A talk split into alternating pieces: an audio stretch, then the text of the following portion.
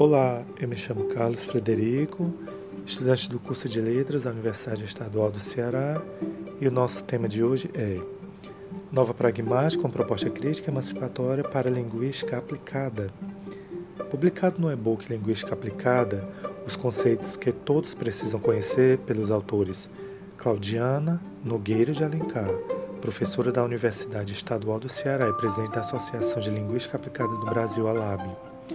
Antônio Osieto de Brito Souza, professor e doutorando em Linguística Aplicada pela Universidade Estadual do Ceará, e Gillian Gardia Magalhães Brito, professora de Língua Portuguesa, SEDUC Ceará, e doutoranda em Linguística Aplicada pela Universidade Estadual do Ceará. Neste capítulo, iremos tratar sobre a chamada nova pragmática, discutida por diversos autores e expor suas novas concepções teóricas e metodológicas diante dos aspectos sobre os estudos da linguagem, além de abordar pontos históricos que discorrem sobre este tema.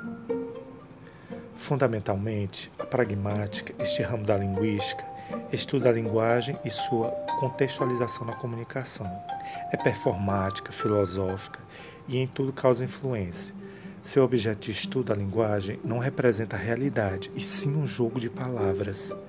Para o britânico John Longshaw Austin, filósofo da linguagem, que tem no seu principal legado a constituição da linguagem como ação e como isso transformou nossa maneira de ver a linguagem, ele nos mostra em seu próprio percurso as novas oportunidades para a compreensão da linguagem e observou que a partir de verbos performativos conjugados em primeira pessoa do singular do presente do indicativo, na forma afirmativa e ativa, que a lógica inserida na gramática não se aplica de maneira universal. Austin refina sua teoria em relação ao significado ser e seu uso e aponta três vertentes: o ato locucionário, o de dizer algo, o ato ilocucionário, o de realizar uma ação a ser dita, e o ato perlocucionário, da ideia do que o autor quer fazer, despertar um efeito em outro alguém por meio da sua locução. Nesta lógica, até o silêncio para pragmática tem um forte sentido e não é considerado um zero semântico. Se você, por exemplo, cumprimenta alguém e o interlocutor não lhe responder, este ato performático é o próprio silêncio.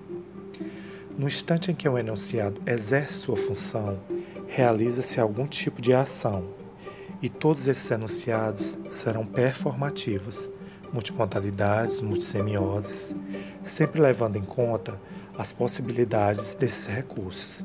Assim sendo, Austin influenciou a linguística a se tornar mais pragmática com a linguagem mais performativa. Os autores desse texto defendem que, em linguística aplicada, se tornou fundamental a concepção de uma nova postura reflexiva e indagadora diante dos fenômenos cotidianos e globais, tema bastante discutido e diverso, os estudos da pragmática e da nova pragmática devem trazer transformações para a sociedade. O professor e linguista indiano da Universidade Estadual de Campinas, Canavilil Rajagopalan, diz que não é possível estudar uma perspectiva de, de pragmática societal sem ponderar os aspectos sociais constitutivos da linguagem e até da vida. Para o professor belga Jeff Verushen, os estudos de pragmática precisam ser vistos como uma perspectiva social. A autora Joana Pinto defende que a palavra nova do texto, nova pragmática, de Raja Gopalan e sua teoria, interpretação, apropriação e circulação das ideias no Brasil e no mundo se tornem, abre aspas, extraordinariamente adequadas e produtivas. Fecha aspas. O consagrado educador e filósofo brasileiro Paulo Freire se valeu da leitura da vida e da própria realidade no qual a palavra se faz presente.